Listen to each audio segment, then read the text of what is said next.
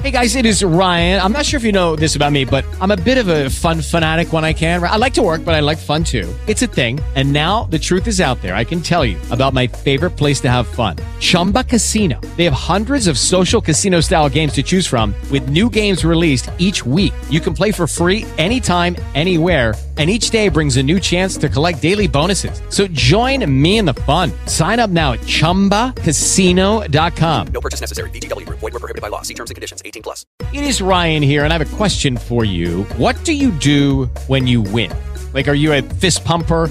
A woohooer, a hand clapper, a high fiver. I kind of like the high five, but if you want to hone in on those winning moves, check out Chumba Casino. At ChumbaCasino.com, choose from hundreds of social casino style games for your chance to redeem serious cash prizes. There are new game releases weekly, plus free daily bonuses. So don't wait. Start having the most fun ever at ChumbaCasino.com. No purchase necessary. VGW Group. Void were prohibited by law. See terms and conditions. 18 plus. Agora na Band News FM, o É da Coisa, com Reinaldo Azevedo, Bob Furuia e Alexandre Bentivolio. Oferecimento BTG Pactual. Dê um BTG nos seus investimentos.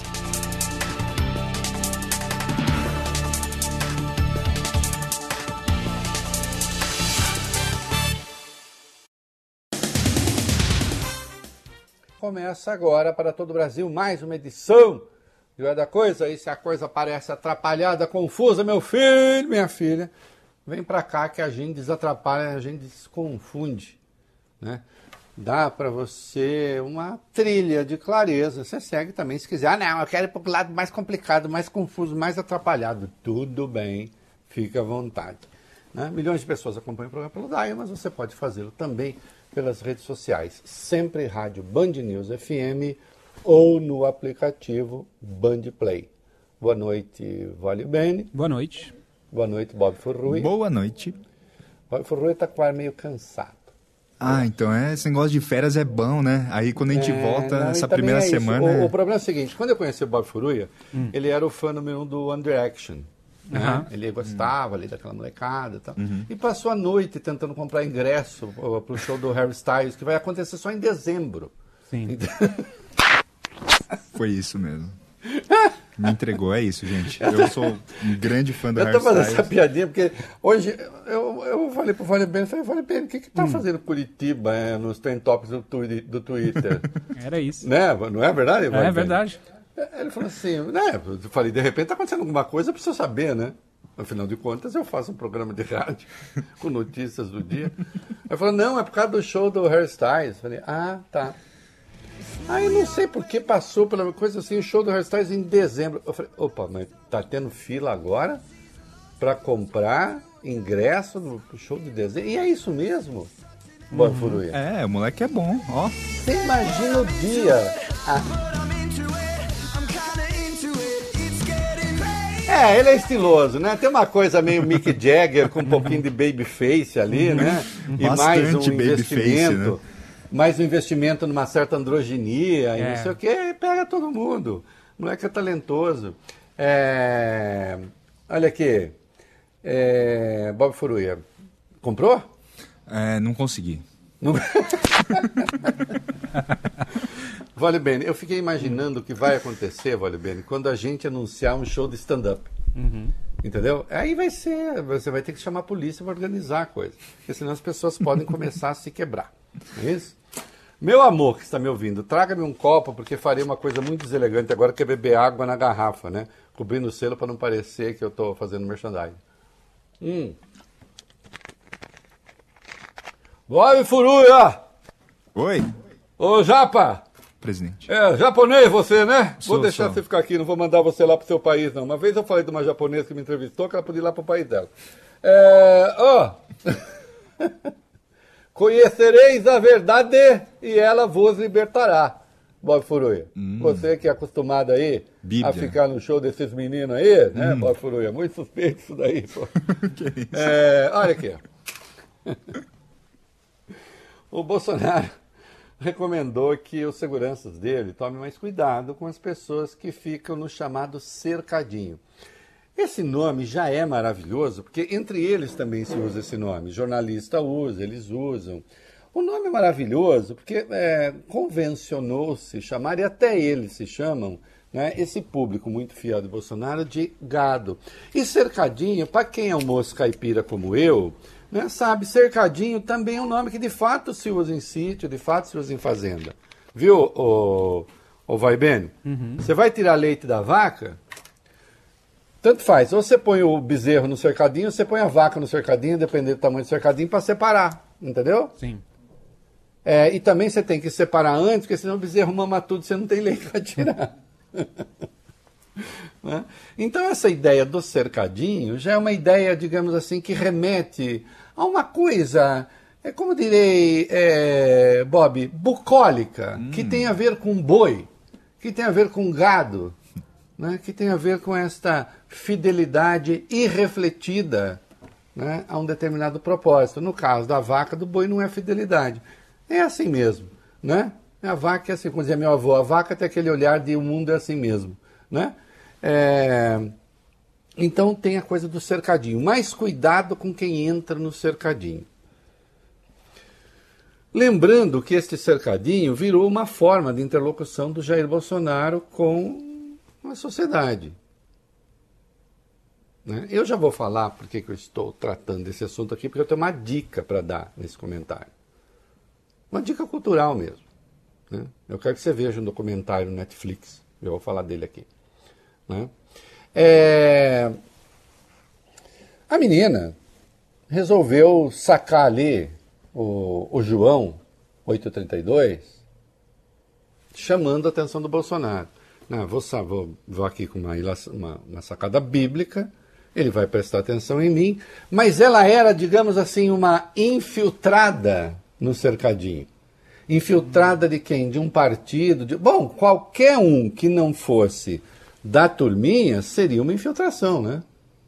Por isso que o Bolsonaro agora quer uma seleção. Vamos tomar cuidado para só entrar aqui gente que fala a meu favor. É claro que isso revela uma hipocrisia essencial, porque a ideia ali é simular um vox populi, uma vox populi, né? A voz do povo, não é isso? Então aqui, Bob, está o povo, ó, o povo genuinamente me defende. O povo genuinamente está comigo. Não, não é o povo genuíno, porque na verdade é um povo selecionado. Eu quero só pessoas que venham aqui para falar bem de mim, para me apoiar. A garota, de algum jeito, conseguiu burlar essa vigilância. O nome dela é Adassa Gomes. Né? É, ela conseguiu burlar a vigilância e foi ali propor questões para o presidente. E aí pouco importa se você concorda com a questão, não concorda com a questão. Ademais, o que me interessa aí é o que diz um dos presentes ali. Vamos botar o vídeo, que espero que saia direitinho, né? Prestem bem atenção, né? Você que está na internet acompanha com som e imagem, você que está pelo rádio acompanha só o som, mas eu vou dizer por que, que eu considero isso importante. Vai lá. Presidente, posso falar um verso bíblico pro senhor? É aquele verso que você diz que gosta muito, e eu também, é um dos meus favoritos, que é Conhecereis a verdade e a verdade vos libertará. E a verdade é Jesus, a verdade é justiça, a verdade é honestidade. E sabendo disso, dá pra considerar que o senhor é uma farsa, presidente. Sabia que Não, eu vim questionar o senhor. Eu vim questionar o Você usa a senhor. palavra Bíblia e me questionar aqui? Sim, aquele que crê na Bíblia também questiona. Presidente, mas o senhor Olha aqui. Num dado momento, então, primeiro, é claro que a menina não está ali para fazer uma pergunta, ela está ali para confrontar o presidente. Evidente. Pode? Claro que pode. Ele abre esse espaço de interlocução supostamente, mas é mentira, não abre. Porque as pessoas que estão ali são pessoas selecionadas. Fosse de verdade, certamente ele enfrentaria oposição também no cercadinho. Essa garota conseguiu, insisto, driblar a vigilância. Mas aqui eu quero voltar a uma questão. Num dado momento ela diz: O Senhor não é Deus. E aí um dos presentes diz: Ele não é Deus, mas ele foi escolhido por Deus. a síntese, pode não estar com essas palavras, mas é isso que ele está dizendo. Ele é o escolhido. Eu estou falando isso porque isso vai aparecer muito durante a campanha eleitoral. E aí sim, eu quero que vocês vejam um documentário. Eu quero. Eu sugiro que vocês vejam um documentário no Netflix que chama Momento Cultural. The Family, a família. Hã? É uma daquelas coisas americanas, vale bem, que eu não gosto muito, que o americano costuma juntar o que é documental com coisas um pouco ficcionais, né? Para ilustrar determinadas situações. Então, para ilustrar determinadas situações, eles fazem uma representação, é, ali põem atores, e depois misturam com dados reais. Eu acho isso uma chatice sem fim. Né? Documentário, documentário. Mas na parte que é documentário, a coisa é excelente. Existe um grupo de evangélicos nos Estados Unidos, uma organização evangélica, a Família, né, que foi comandado por décadas por um sujeito chamado Douglas Cole, Doug Cole. hum, foi fundada por um norueguês. Eles fazem anualmente ali um café da manhã da nação que vai o presidente dos Estados Unidos, desde o Eisenhower. Parlamentares eh, se filiam a essa organização, embora não tenha exatamente uma coisa formalizada. Tá? Ninguém vai encontrar uma lista, mas há aqueles que falam em nome desse grupo. Parlamentares viajam o mundo inteiro, com dinheiro do Congresso, inclusive, para levar esta mensagem. E eles têm um fundamento o fundamento do escolhido.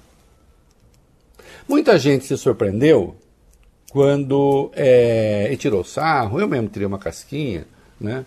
O Silas Malafaia, num vídeo já célebre, depois que o Bolsonaro ganhou, se você achar aí o trechinho, o, o Augusto, a gente coloca, diz, vocês se lembram, né, meninos, que Deus escolhe o vil, o ordinário, para fazer as coisas certas. Vocês se lembram disso? Sim. Aí o Bolsonaro fica assim no centro. Porque Deus escolhe o ordinário, o vil. Não sei se falou reles, mas é, ficaria bem.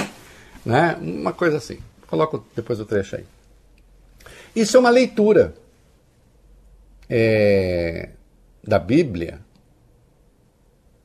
a partir de um evento, de um pressuposto, que é o pressuposto do rei Davi. O rei Davi não é um grande guerreiro, fundador praticamente de uma nação,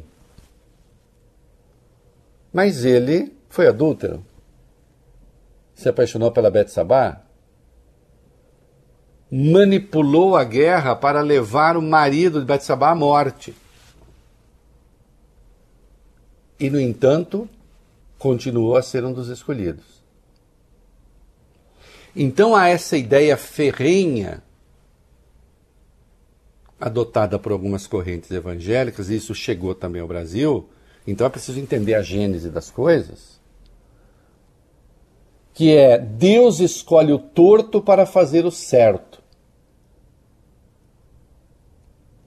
E esse filme é muito bom porque num dado momento há questionamentos. Então, Bob Furuia, falam, por exemplo, vamos pegar a fábula do lobo e do cordeiro.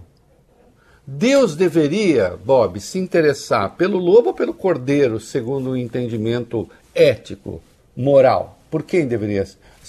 Dado que eles representam, né? Eu não estou no universo dos bichos, eu estou no universo dos valores que eles representam.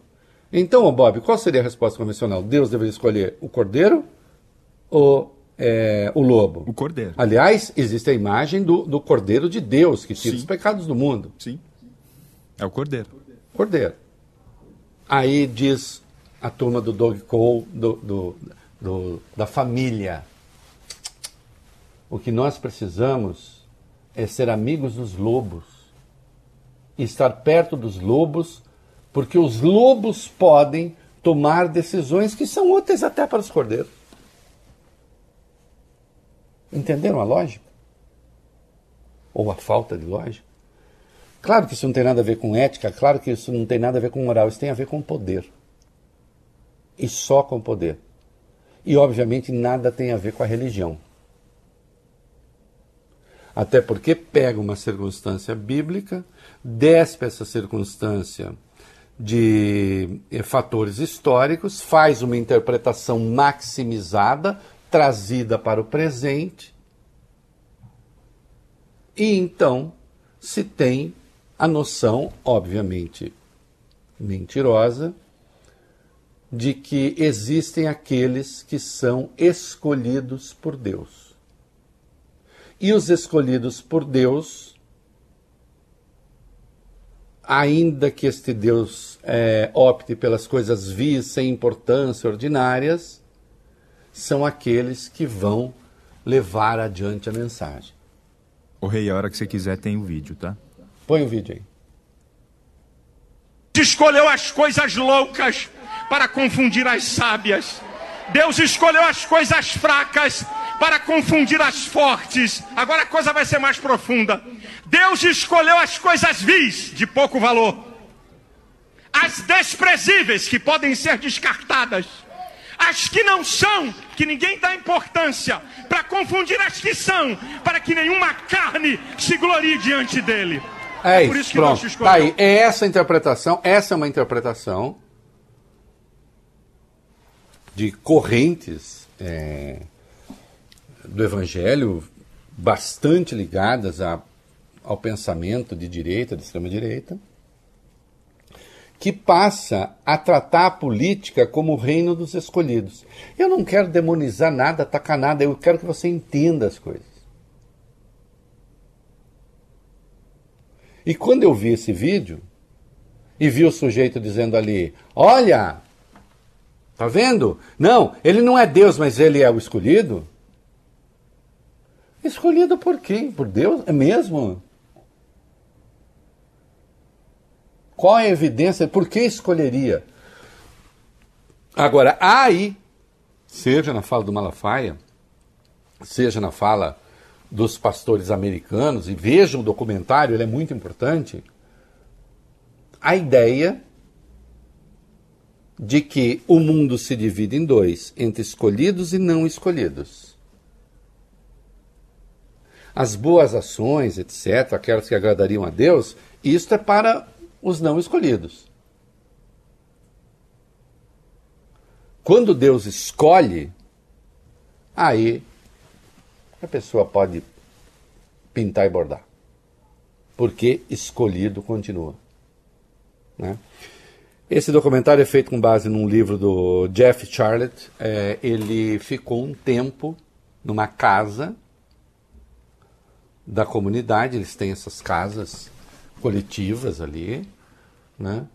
vendo como funcionava aquele troço. Assistam, há coisas muito boas ali.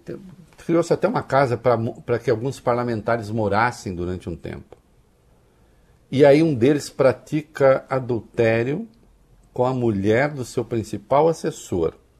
Sabe quem quebrou a cara e acabou expulso da organização, Bob Furruia? O assessor. O sujeito continua a ser apoiado pela casa.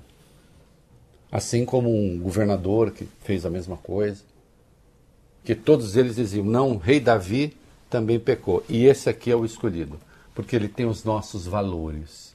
E aí o que interessa então são os valores. Né? E a guerrilha de informação vai se dar na esfera dos valores. Recentemente, a Igreja Universal, ontem, né, disse: não, é, não se pode ser de esquerda e, e evangélico porque em nome dos valores. E aí então passou a listar aqueles que seriam os valores da esquerda contra o casamento, coisa, que são, são fantasias. Vejam que a escolha é de natureza política, nada tem a ver com religião. É uma mobilização de energias, de recursos, de forças na esfera da política, que nada tem a ver com Deus. A interpretação de que Deus protegeu, inclusive, o adultério de Davi, porque ele era o escolhido, é uma das coisas mais asquerosas, uma das leituras mais asquerosas que se pode ter sobre a Bíblia. Porque, inclusive, se santifica né, ou se deifica, melhor ainda, o vale tudo. Né? Assistam The Family no, no Netflix. Você vai gostar, tem um monte de coisa importante, de informação importante ali. Tá? Mais uma dica para você. Né? O nosso objetivo aqui é fazer você ficar cada dia mais bem informado e ter os próprios instrumentos para analisar a realidade. E o caso da mulher que xingou o Bolsonaro? Vai. É, Justiça Federal do Rio, Reinaldo, determinou a abertura de um inquérito policial para investigar a conduta dos agentes públicos que prenderam essa mulher em Resende, no Rio de Janeiro, ano passado, após ela xingar o presidente Bolsonaro na Via Dutra. É aquele caso que ficou conhecido como o da noivinha do Aristides, né? E que depois a gente descobriu, descobriram que a mulher não tinha falado nada disso, né? Os xingamentos dela foram mais tradicionais. A decisão da Justiça do Rio atende. Eu gostei do xingamento tradicional. É. Não, eu em matéria de palavrão, Bob Furu, eu sou Sim. tradicionalista. Menos criativo. É, Você deve imaginar os Não, eu palavrões sou. que ela Ó, falava. eu, eu, eu, quando tenho que ofender alguém, eu sou um conservador. Ah, sim. Eu já vou direto para a genitora. Não tem esse negócio, né? De É. ficar ali com insultos modernos. Não, eu, sou, eu Não, também sou conservador. Sou, sou convencional, sou tradicionalista. Também, isso. Né? Ora, vamos lá. eu tem que xingo ser. segundo a tradição da família brasileira. Liberal nos elogios e conservador nos insultos. É isso. Isso, É isso. Eu sou liberal Ótimo. nos elogios, hum, mas conservador nas ofensas. Ora, o que, que é? Vai. Essa decisão da Justiça do Rio, Reinaldo, atende a um pedido do Ministério Público Federal que apura essa suposta abordagem indevida e abusiva dos policiais rodoviários federais e também dos policiais federais. Inquérito agora deverá ser conduzido pela Delegacia da Polícia Federal em Volta Redonda, no Rio. Caso foi levado ao MPF pela chamada Frente Ampla Democrática pelos Direitos Humanos. Ah, um absurdo total, né? Aquele que foi feito. Ainda que ela tivesse falado da noivinha do Aristides, que foi uma invenção aí, que surgiu, uma fake news que emplacou, e aí um monte de gente aproveitou, né? Porque assim, você. é, é, é, eu gosto dessas. ah, existem, existem algumas convicções um tanto frágeis, que assim. Ai, é, eu, o Bolsonaro faz muita coisa errada, mas aí eu preciso tempo todo atacar outros também, porque senão fica parecendo que eu só xingo o Bolsonaro. É, primeiro que não é para xingar ninguém, segundo que crítica é crítica, e terceiro que você não tem que criticar o outro mesmo que não mereça, só para demonstrar que você é isento. Porque isso não é dar uma opinião, isso é administrar uma opinião. E aí fica assim, tá vendo como a esquerda também faz fake news? Não, certamente faz. Agora, é, fake news, você inventar noivinha do Aristides, ruim, impróprio, é como falar que vacina mata? Existe uma escala nas coisas. Não, e não estou endossando. Agora, com noivinha de Aristides ou sem noivinha de Aristides, aquilo foi um absurdo, porque o presidente que estava dando pinta na estrada. Ou não? Tava, é uma mania que ele tem de passar na estrada e falar, ei, ei, ei, tal, não sei o quê. Fazia isso, inclusive, quando era deputado. E já colhia, digamos, contrariedades. Né? Porque quando você fica na beira da estrada, é, ali acenando para as pessoas, é a velha história. A beira da estrada não é cercadinho, né, Bob? É isso. Cercadinho dá para selecionar. Lá você não Agora, na controla. beira da estrada, você fica sujeito a algumas ofensas tradicionais. Como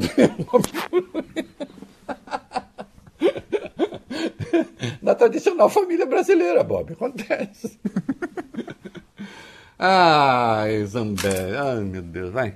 Cada Um coisa. assunto que está rendendo bastante nas redes sociais é uma viagem que a deputada Carla Zambelli fez aos Estados Unidos na semana passada. Nas redes sociais, ela postou fotos de turista e também participando de uma marcha contra o aborto. Um dos seguidores dela chegou até a perguntar quem teria pagado, da onde veio o dinheiro para pagar essas passagens e hospedagens. E ela só respondeu que foi com recursos próprios. Isso foi na segunda-feira. Deu tempo para ela refletir. Ontem, terça-feira, ela voltou atrás e admitiu que a viagem foi sim bancada com dinheiro público. Ela recebeu quatro diárias e meia no valor de 2.400 reais, totalizando quase 11 mil reais. No Instagram, Carla Zambelli rebateu as críticas e disse que a Câmara a enviou em uma missão oficial para defender a vida. Afirmou também que os questionamentos sobre as despesas são uma desculpa esfarrapada dos apologistas da morte. Depois que essa história veio à tona, a hashtag Mamata da Zambelli virou um dos assuntos mais comentados. É, nossa, a luta contra o aborto ganhou muito com a saída da Carla Zambelli para uma marcha nos Estados Unidos. E quem está falando aqui não é um entusiasta do aborto, como sabe a Carla Zambelli. Carla Zambelli, aliás, que era do grupo Fêmen, abortista fanático. Tem uma foto aí. É, quem acompanha pela internet vai ver, quem está no rádio apenas veja depois. Há uma foto em que estão Sarah Winter, sim, ela, aquela bolsonarista ensandecida também. Sarah Winter, uma outra mulher, e depois a Carla Zambelli. Né? Grávida. É, e elas estavam ali é, pelo direito de ter filho em casa, porque tinha uma diretriz, acho, da. Não me lembro se do Conselho Federal de Medicina ou da, da, da Associação Médica Brasileira, recomendando que não se fizesse parto doméstico em razão dos riscos que isso acarreta. Ah, pelo direito de ter filho em casa tal. Essa foto é de 2012. É, a Carla já tinha um filho. Ela não teve esse filho, de que ela está grávida. A Sarah Winter acusou, essa foto é de 2012. A Sarah Winter acusou de ter feito um aborto, é, aborto deliberado. Ela prometeu processar a Sarah Winter e depois desistiu porque as duas se entenderam. As duas se entenderam no bolsonarismo. Né? Aliás, nesse tempo tem uma foto da Sarah Winter simulando que ela está castrando o Bolsonaro, um boneco, e depois viraram bolsonaristas. Né? Ah, e você que virou petista? É mesmo, virei petista? Ah, de novo, né? Se você acha isso, está querendo comer grama no lugar errado. A questão é você pertencer a um grupo que defende o aborto como uma de suas principais pautas, participar de manifestação e depois usar dinheiro público para participar de marcha anti-aborto nos Estados Unidos. E dizer que qualquer crítico é porque é um abortista. Ora, conversa mole. Era uma decisão do Conselho Regional de Medicina do Rio de Janeiro de proibir médicos de realizarem partos em casa. Isso. Então é isso, elas estavam protestando. Né? Carlos Zambelli, sempre uma pessoa muito, muito ativa. Né? É... Esse negócio das alianças aí, estou fazendo as alianças. O Hélio Gaspar até escreveu um texto dizendo que eu estou um passo à frente. Muita gente não gostou, agora está falando que o Gaspar também é petista. É assim, olha, eu vou te contar uma coisa. Para mostrar que não é petista, tem só que bater em mim. Vai lá. O ex-presidente Lula segue fazendo encontros políticos, Reinaldo, tentando ampliar o leque de apoios à sua candidatura, ao menos no eventual segundo turno, né? Semana passada, por exemplo, ele se reuniu com o ex-senador tucano, Aloysio Nunes Ferreira, e também com empresários do agro na região centro-oeste. Nos próximos dias deve se encontrar, se reunir com o ex-presidente Fernando Henrique Cardoso e também com Guilherme Boulos, do PSOL. Hoje, em entrevista a uma rádio do interior de São Paulo, Lula disse que o PT deve compreender a necessidade de alianças. Nas palavras de Lula, para fazer mais, eu preciso de mais gente do meu lado. Por isso eu estou conversando com todo mundo. Isso disse o ex-presidente Lula. Lula também falou sobre uma eventual chapa com Geraldo Alckmin e afirmou que seria bom para ele, para o ex-governador paulista e também para o Brasil. Disse ainda que a chapa depende da escolha do ex-tucano sobre qual partido ele deve se filiar. Olha aqui, é...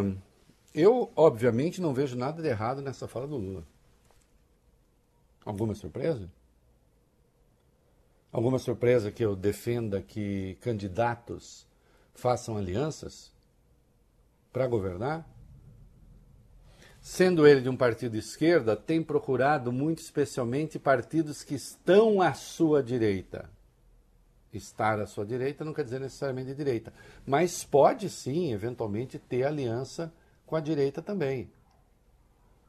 Né? Eu acho engraçado, ainda hoje o, o Ciro Nogueira está dando uma entrevista ao Globo, né? e o Ciro Nogueira, que já disse que o Lula foi o maior presidente que o Brasil já teve, né? agora está dizendo que o Lula vem, é o Lula da radicalização, é o Lula da Venezuela, que esse Lula que busca o Alckmin é tudo mentira. Então, assim, há uma demanda dos adversários do PT de caracterizar o PT como ultra-radical, não importa o que o Lula diga, não importa o que o Lula faça, porque eles precisam da polarização. Então, assim, É, Sérgio Moro precisa da polarização para poder ser contra a polarização.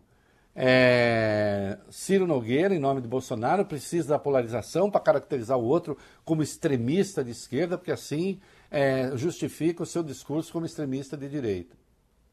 Agora, que o candidato que está na frente esteja em busca de formar uma aliança, ainda que para o segundo turno, com setores que não são tradicionalmente identificados com o PT, eu acho isso positivo.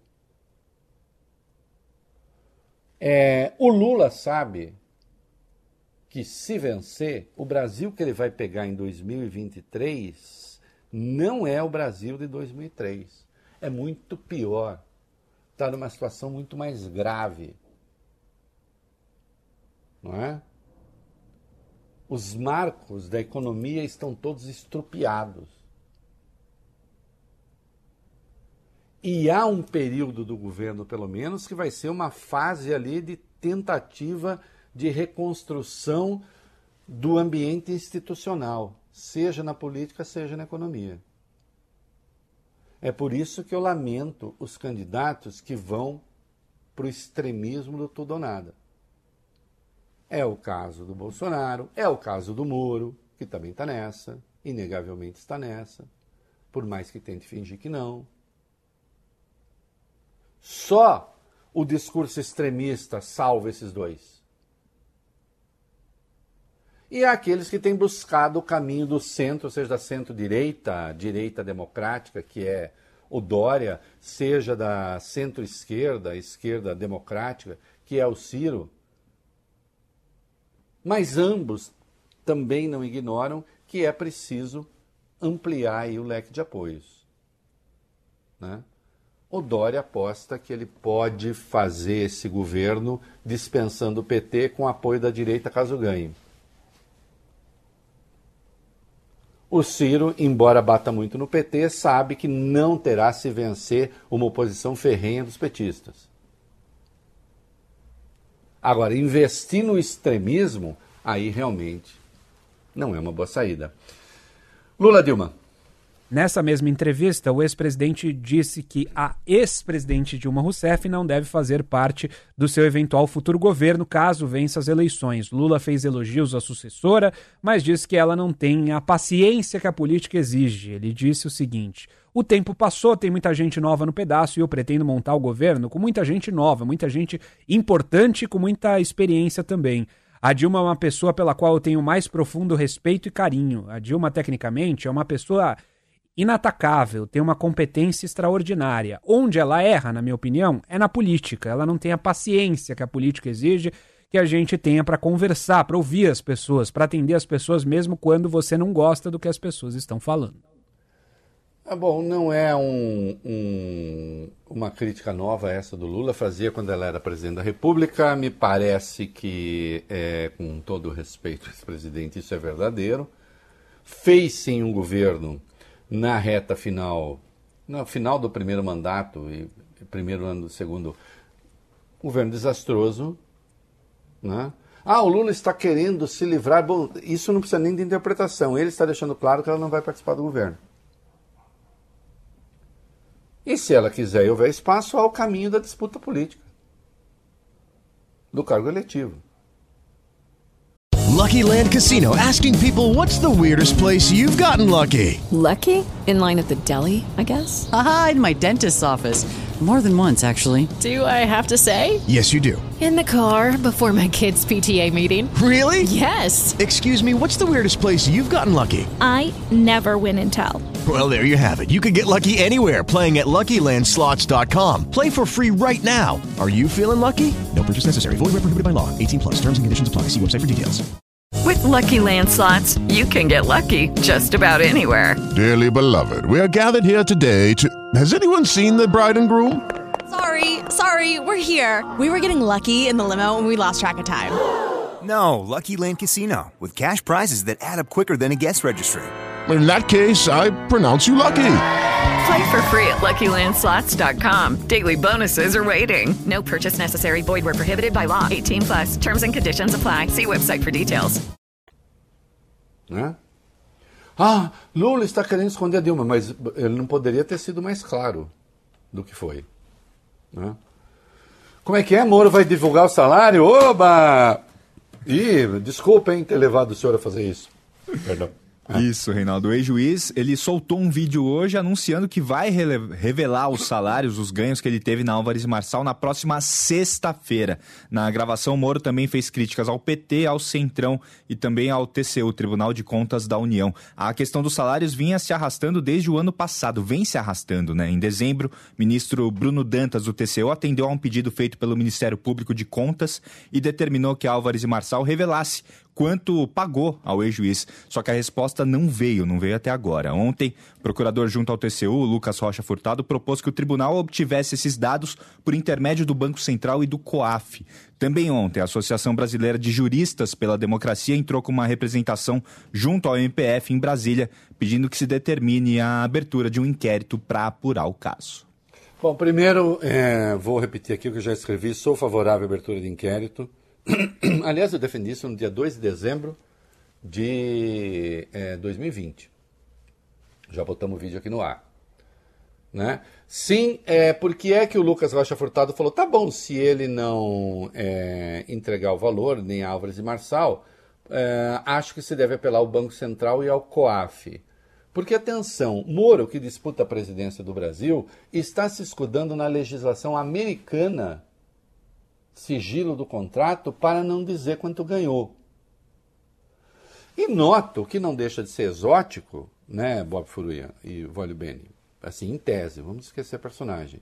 Olha, eu vou contar a verdade na sexta-feira, tal hora. Uhum. Eu nunca vi isso. Também não. Ô, Moro, conta na quinta, porque a minha coluna na Folha sai na sexta. e aí, pô, como é que fica? Hein? Tá querendo me derrubar? A minha coluna sai na sexta, pô. Aí quando você estiver falando a verdade ali, a coluna vai estar já publicada. Eu nunca vi verdade com hora marcada. Fica parecendo assim, deixa primeiro a verdade ser conveniente para que depois eu possa contar qual é. É estranho isso. Porque quem tem a verdade, quem tem o dado, passa o dado e acabou. E não que eu ache que passando a informação esse assunto morreu. Não, não morreu. Não importa quanto seja. Mas aí, tem uma expressão lá da década de 80, cravada nos Estados Unidos, é, por um jornalista, é que é, é, ele está cheio de spin doctors, né? Uhum. Spin é girar, né? Doctor é, é, é como é, os americanos chamam o, os médicos exclusivamente, né? Os advogados não. Né? É, o que, que é doutor em girar as coisas? É o doutor das versões, das torções da verdade. Né? De, uh, vale bem, transformar um limão numa limonada. Uhum.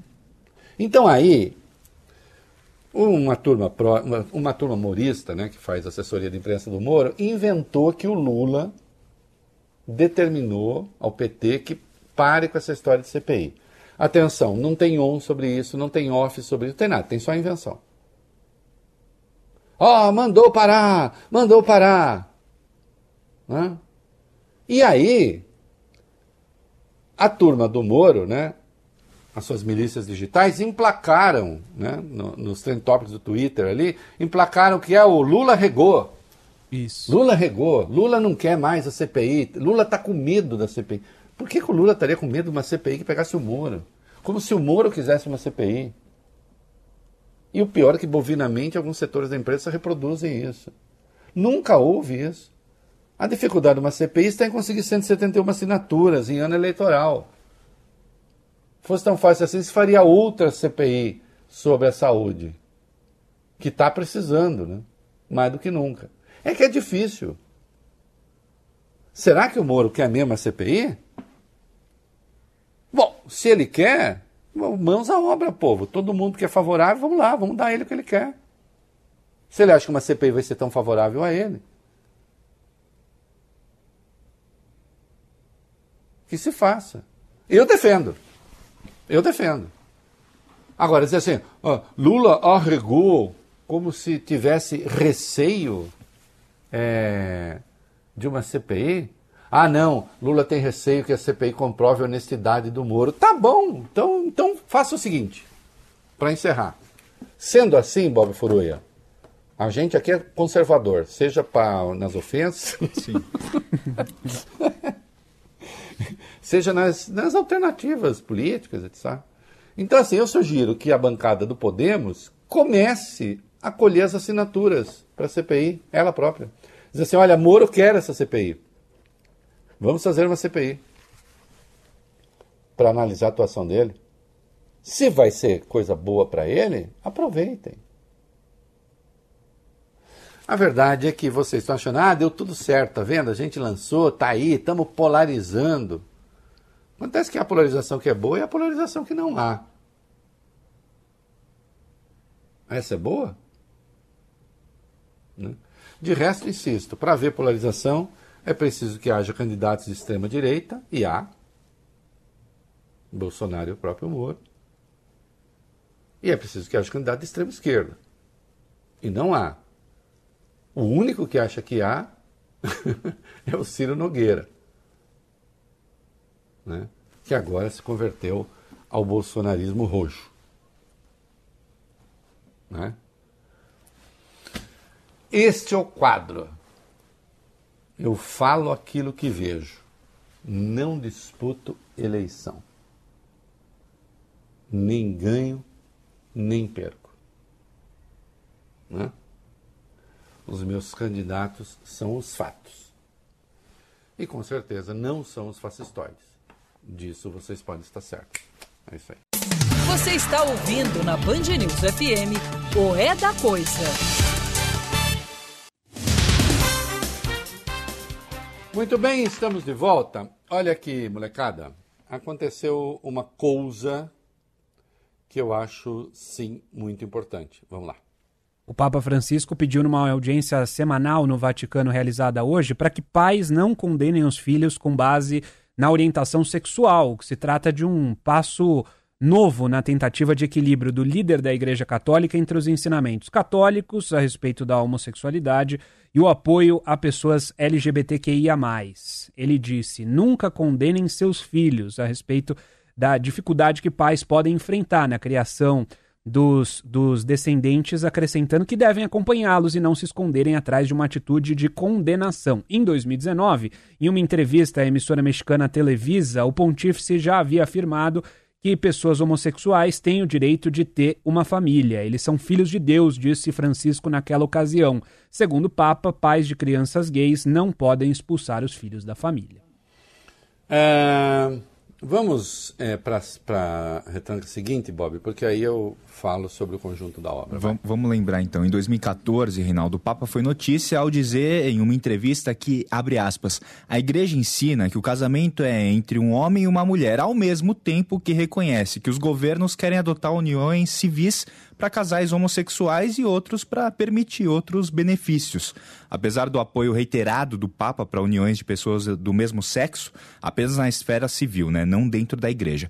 Apesar disso, o Vaticano decretou em março do ano passado que a Igreja Católica não pode abençoar as uniões de casais do mesmo sexo, pois Deus não pode abençoar o pecado, né? Isso segundo a Igreja. O texto enfatiza, enfatiza a distinção fundamental e decisiva entre a aceitação de fiéis homossexuais pela Igreja, que é sustentada, e também a de uniões gays que não podem receber qualquer reconhecimento sacramental. Olha, aí, obviamente, eu acho que a igreja, em algum momento, vai ter de romper com isso que eu chamo de paradoxo ativo, né? Porque essas coisas têm desdobramentos. Então vamos lá. A igreja, como fundamento é, do amor, do respeito ao outro, da não discriminação, evidentemente ela não pode estigmatizar os gays, nem os fiéis gays. Pede aos pais que respeitem as crianças gays, isto é, que não expulsem os seus filhos, que não causem esse trauma, essa mácula na família, e, portanto, prega a tolerância. Agora, ao mesmo tempo, diz: não, a união entre pessoas do mesmo sexo, isso nós não podemos abençoar porque a igreja é fundada no princípio de que isso é um pecado, é uma transgressão. Notem, você pode pegar e dizer assim, é só um bando de hipócritas, esse Papa não está com nada, é lamentável. Ou você pode olhar o que há de positivo nessa afirmação do pontífice, do sumo pontífice. Há de positivo a tolerância, que é de natureza política, que é de natureza social, que é de natureza é, religiosa em sentido amplo, familiar. Agora, pensem também que a igreja não deixa de ser um clube fechado. Em última instância, é uma organização de dimensão pública, mas privada. Ninguém é obrigado a ser católico. E me parece que, não sei se você deve exigir o sacramento de uma organização que não o quer.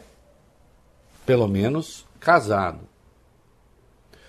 Claro que eu acho isso lamentável. Claro que eu acho isso detestável. Claro que eu acho que é a voz dos conservadores da igreja que mais atrapalha a igreja do que outra coisa. Aliás, concordantes com aqueles que são contra também o casamento de padres. Eu sou absolutamente favorável. Porque não tem nada de doutrina nisso. É uma mera escolha política num dado momento. Né? Eu acho lamentável. Agora, prefiro observar que há um avanço na fala do Papa. Então, que as famílias, que os pais ouçam a orientação do Papa e protejam seus filhos. Ah, mas eu sou gay e quero casar na igreja, sou lésbica e quero casar na igreja, sou trans quero casar na igreja. Bom, isso não vai ser possível. Agora, pensa bem. Essa igreja que não quer seu casamento merece que você queira tanto? esse rito? Talvez não. E com isso eu quero dizer, espero que a igreja ainda mude isso. Isso e outras coisas. Né? Porque em muitos outros fundamentos, a Igreja Católica hoje, em muitos outros, é o que existe de libertador, de científico, de civilizador no cristianismo. Vocês viram a Igreja Católica falar contra a vacina? Vocês viram a Igreja Católica falar contra a ciência? Não. Até porque a Igreja Católica é o maior hospital do mundo, por intermédio das Santas Casas. A Igreja Católica tem o maior número de universidades, de, de faculdades de medicina do mundo, em razão das universidades de raiz católica. Então a Igreja Católica lida com a ciência. É uma pena que tenha essa renitência reacionária dentro da igreja, que seja vencida. Mas o Papa, até onde ele pôde ir, ele foi. E isso é bom. É isso aí. Você está ouvindo na Band News FM o É da Coisa.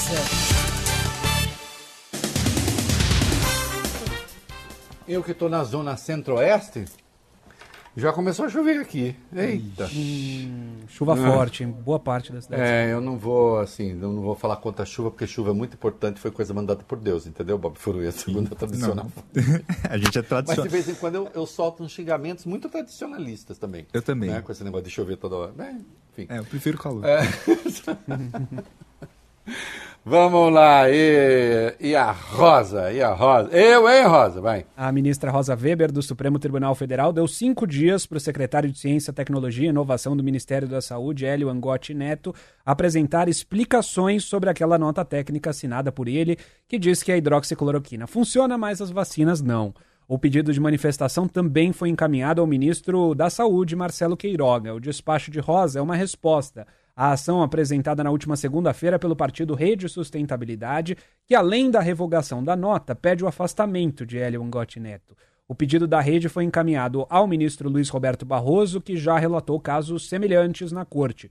Por causa do recesso, porém, quem assumiu a demanda foi a vice-presidente do Supremo, a ministra Rosa Weber. Lembrando que depois da repercussão negativa da nota, o próprio Ministério da Saúde já modificou o texto. Olha, é um negócio asqueroso, criminoso. Aliás, tem um artigo excelente do Drauzio Varela hoje na Folha a respeito. Nós estamos falando de um crime. Falando de um crime e mais, há, há uma certa suposição tola por aí, ah, vamos pegar tudo Covid, que vai ser bacana tal. É preciso ter, ter um, ter um fundamento aí, que é o seguinte: quanto mais pessoas se contaminam, todas ao mesmo tempo, mais facilita o surgimento de outras cepas. Né? É, há suspeitas, por exemplo, de que um, possa haver um cruzamento de Delta com Ômicron, Delta Cron, que seria muito ruim se acontecer. Está sendo pesquisado se já aconteceu. Tomara que não. Não é? E isto que aconteceu, e nesse caso, nós estamos falando de crime. Aliás, um discípulo de Olavo de Carvalho, eu falei sobre ideias daquele que já morreu, mas que procriam e matam. Infelizmente. E as UTIs estão enchendo. Vem. Isso, relatório da Fiocruz confirma, né? Mostra o avanço acelerado da Covid no país. Ritmo de contágio da doença é o maior dos últimos 18 meses. Ao todo, 25 das 27 unidades da federação apresentam tendência de crescimento nos casos de síndrome respiratória aguda grave. As UTIs também voltaram a encher. Taxa de ocupação de leitos superou os 80% em seis estados e no Distrito Federal, na capital do país, como a gente mostrou aqui ontem, o índice de lotação das UTIs da rede pública chegou aos 100%. Os outros estados estados com situação preocupante são Espírito Santo, Goiás, Mato Grosso do Sul, Pernambuco, Piauí e Rio Grande do Norte. É, e aí a Fiocruz está dizendo, não é a mesma situação que tivemos há um ano. Hoje o número total de leitos é muito menor que em agosto. Além disso, tenho muita fé, diz é, a Margareta Portela, né, da Fiocruz, tenho muita fé na vacina, não acredito que vamos reviver o que já vivemos. Tá, tudo bem, mas isso não significa que você possa ficar dando mole. Entendeu? Põe uma coisa na sua cabeça. Você vai encontrar 20 pessoas? Vai. Se você reduzir esse grupo para 10, você diminui a metade a chance de você se contaminar. É simples assim. Já que você não tem o mapeamento de para onde essas pessoas foram. Antes. É bom ter isso na cabeça. Como é que está a situação do país? Pelo oitavo dia seguido, o Brasil bateu recorde na média móvel de novos casos de Covid-19, chegou a 159 mil nos últimos sete dias, a maior marca desde o início da pandemia. Só ontem foram quase 200 mil novos casos da doença em apenas 24 horas, terceiro maior número de toda a pandemia, também a alta em relação aos 14 dias anteriores é de mais de 200%. A média móvel de mortes também subiu, alta de 170%, e alcançou 332 óbitos, a maior marca registrada desde outubro do ano passado. Nas últimas 24 horas, foram 489 mortos pela doença no país, totalizando 623.900 vítimas até aqui.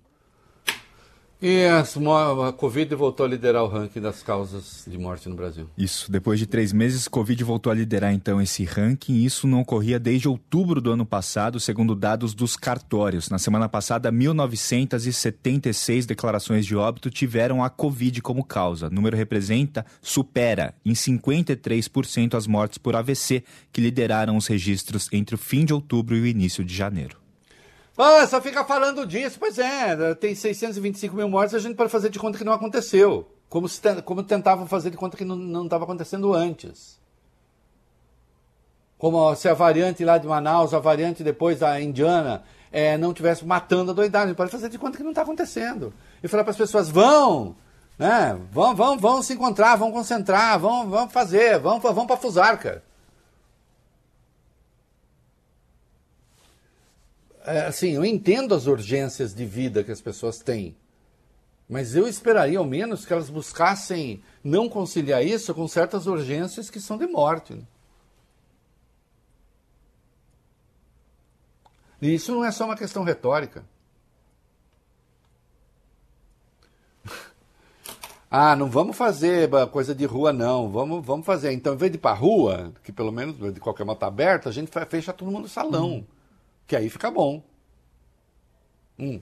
O jornal Folha de São Paulo fez um levantamento sobre a noite paulistana e identificou várias festas nas próximas semanas, inclusive de bloquinhos de carnaval, já que o carnaval de rua, como você disse, foi cancelado na capital paulista, muitos blocos migraram para a noite, viraram balada em São Paulo. No último fim de semana, o tradicional bloco Agrada Gregos, por exemplo, iniciou três dias de festa, com 50 atrações. Segundo a organização, o evento teve início às 5 da tarde do domingo e se encerrou só na última madrugada. Por meio da assessoria de imprensa, o Agrada Gregos afirmou seguir todas as medidas de proteção à Covid-19. Mais as imagens das redes sociais, que você pode conferir na nossa live, imagens do próprio bloco, mostram centenas de pessoas aglomeradas e também sem máscaras.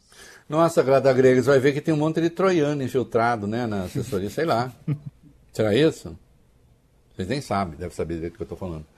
É, porque é inacreditável, né? Você faz uma concentração dessa e diz, eu sigo todos os protocolos. Protocolo de quê? Protocolo de quê? Olha aqui, de novo. Se as pessoas ficando doentes se recolhessem a seu retiro e não fossem pressionar o sistema de saúde, inclusive os profissionais de saúde, aí tudo bem. Mas não é assim, né? Não é assim que acontece. E tem os trouxas que não tomaram a segunda dose, velho. É, a gente falou ontem, vem falando sempre, na verdade, né, sobre a importância da vacinação sobre os internados hoje, a maior parte deles que não se imunizaram ou que não completaram o ciclo vacinal. Secretária estadual de Saúde de São Paulo, a Regiane de Paula, trouxe um dado, um número preocupante a respeito disso. Hoje, mais de 1 milhão e 300 mil paulistas entre 12 e 29 anos não voltaram para tomar a segunda dose. Ao mesmo tempo, a campanha de imunização para os pequenos, para as crianças dos 5 aos 11 anos, continua em ritmo lento. Vocês conhecem certamente é, o princípio da dúvida razoável, né? Isso é muito usado em ciência. Às vezes você tem determinados procedimentos que parecem funcionar, mas existe uma dúvida razoável, isto é, ocorrências, muitas vezes de naturezas distintas, sem que a gente consiga entender é, a sua origem, a sua genealogia, ter clara a sua caracterização é, indicando que não funciona. Então você tem o princípio da dúvida razoável, quer dizer, eu não posso adotar isso tendo a dúvida razoável de que não funciona ou de que possa ser contraproducente. Então, assim, houvesse ao menos a dúvida razoável sobre o funcionamento da vacina, eu poderia entender que muita gente buscasse não se vacinar.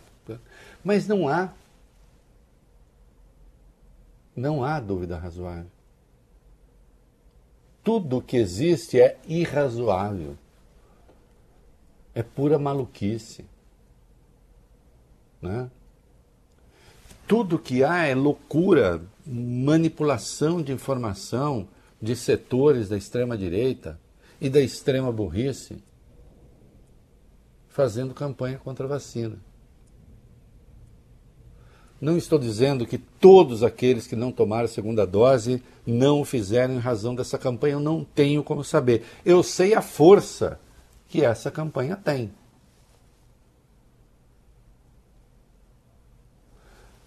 E de novo, né? É, nenhum Estado é tão totalitário que impõe apenas ao suicídio. Porque não é que matar-se é um direito, é uma questão que diz respeito ao sujeito, que eu acho que as pessoas não devem fazer. A interdição que existe a isso é de natureza religiosa. Por exemplo, no judaísmo, gravíssimo. Agora, matar o outro, matar o outro não é um direito em nenhum código penal conhecido, nem nas tiranias. A não ser as próprias tiranias, que acham que tem o direito de matar, obviamente.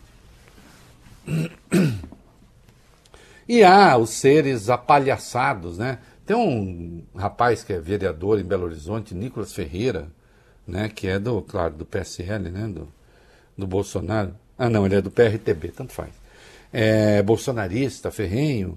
E ele se vacinou contra a Covid para poder viajar ao exterior neste mês. Um dos compromissos do parlamentar em solo europeu foi um ato anti-vacina. É um rapaz jovem, é o extrema-direita petistil, né? e fala com uma velocidade impressionante.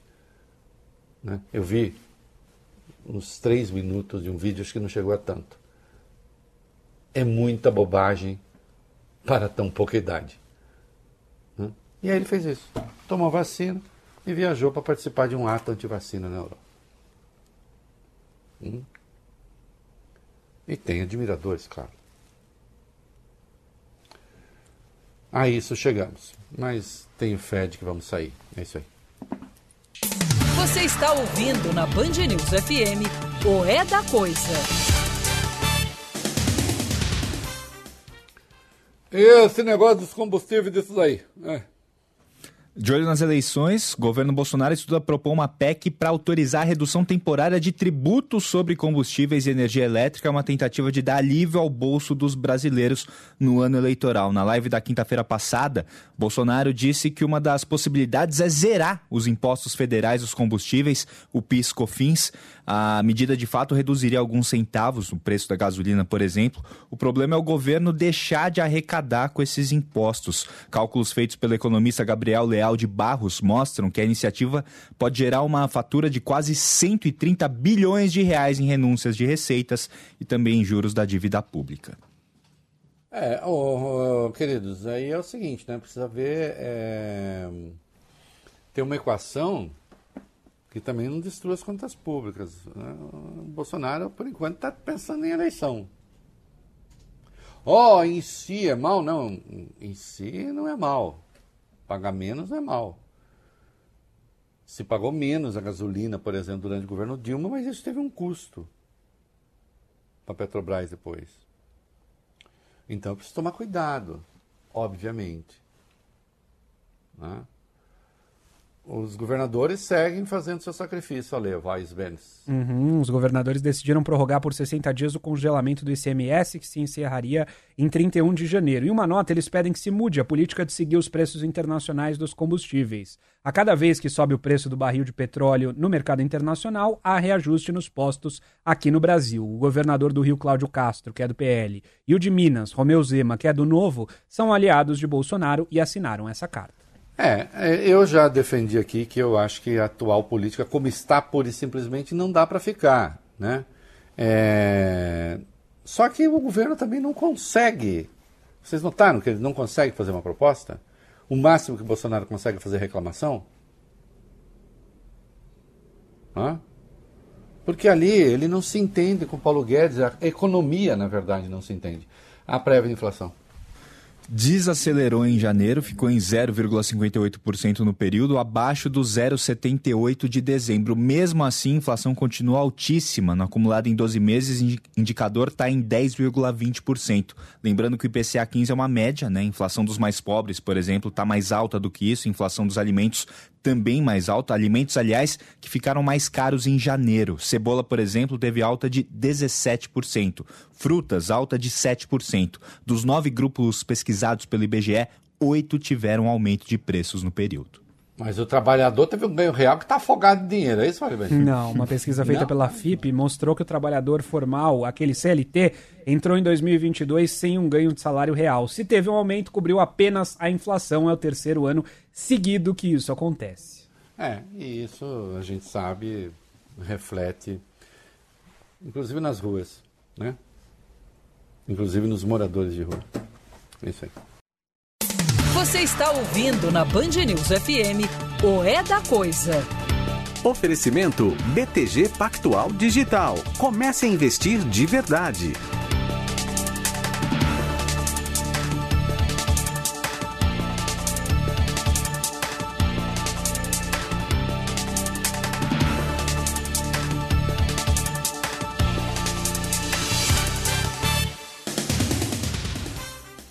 Eu perguntando para o Alexandre, quanto tempo, quanto ah, tempo? E ele não me dá bola, não. Ele fica batendo papo ali com, com o Bob. E fala, ah, velho, para de encher meu Quanto tempo? Dois minutos. Então tá bom. É, teve uma coisa linda sobre transporte de vacina, licitação, não é isso? Hum. O jornal Folha de São Paulo teve acesso a um parecer da Advocacia Geral da União que apontou falhas na contratação de uma empresa para transportar as vacinas infantis da Pfizer contra a Covid. A empresa contratada é a Intermodal Brasil Logística, que não tem experiência em transporte de vacinas no SUS. As primeiras entregas foram marcadas por problemas como atraso de voos, falta de equipes em aeroportos, condições impróprias de armazenamento e supercongelamento das doses. Uma foto, quem está com a gente na live pode ver essa foto, que circulou bastante nas redes sociais, mostra um lote que chegou a Santa Catarina numa caixa de papelão lotada de gelo. Nesse parecer, a AGU aponta a falta de justificativa para a dispensa da licitação, documento que foi apresentado às pressas dias depois da conclusão do negócio. Em nota, o Ministério da Saúde afirmou que a contratação seguiu os procedimentos legais necessários. Eu sei que o Moro está querendo muito uma CPI para investigar a coisa dele lá, né? Que ele disse que agora ele quer CPI, que ele é corajoso, que os outros é que estão arregando. Mas é claro que me parece ter uma CPI que é prioritária, é outra CPI sobre a saúde. Isso é um despropósito, isso é um absurdo, isso é um assinte. Depois de tudo o que já aconteceu na área da saúde, depois de 625 mil mortos. E o autoteste, rapidinho. A Anvisa determinou o recolhimento de mais dois autotestes de Covid aqui no país. É um assunto que tem movimentado bastante os bastidores da Agência Nacional de Vigilância Sanitária no Ministério da Saúde. A pasta quer adotar esse tipo de produto como parte do Plano Nacional de Testagem, afirma que funcionaria como triagem. Se o teste der positivo, a pessoa deve procurar uma unidade de atendimento. É, o problema aí, é claro que o autoteste tem alguma virtude e tal, pode servir inclusive para a pessoa se isolar, não passar adiante. Agora, é preciso ter alguma forma de saber o que fazer depois e de contabilizar isso. Porque também aí você pode estar provocando um apagão de dados, o que não é bom para o país e para orientar política de saúde pública. É isso. Você está ouvindo na Band News FM o É da Coisa. Em homenagem ao passado Bob One Direction, Adore You, com o Harry Styles. É, show em dezembro.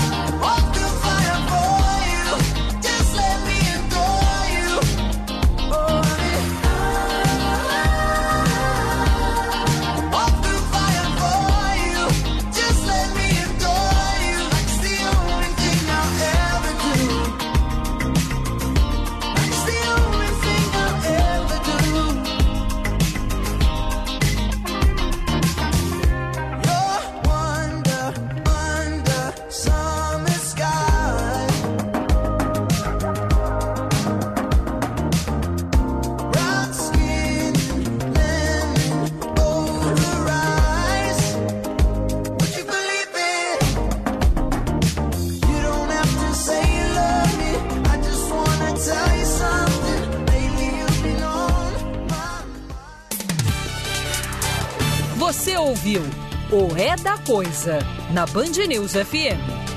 Oferecimento BTG Pactual Digital. Comece a investir de verdade.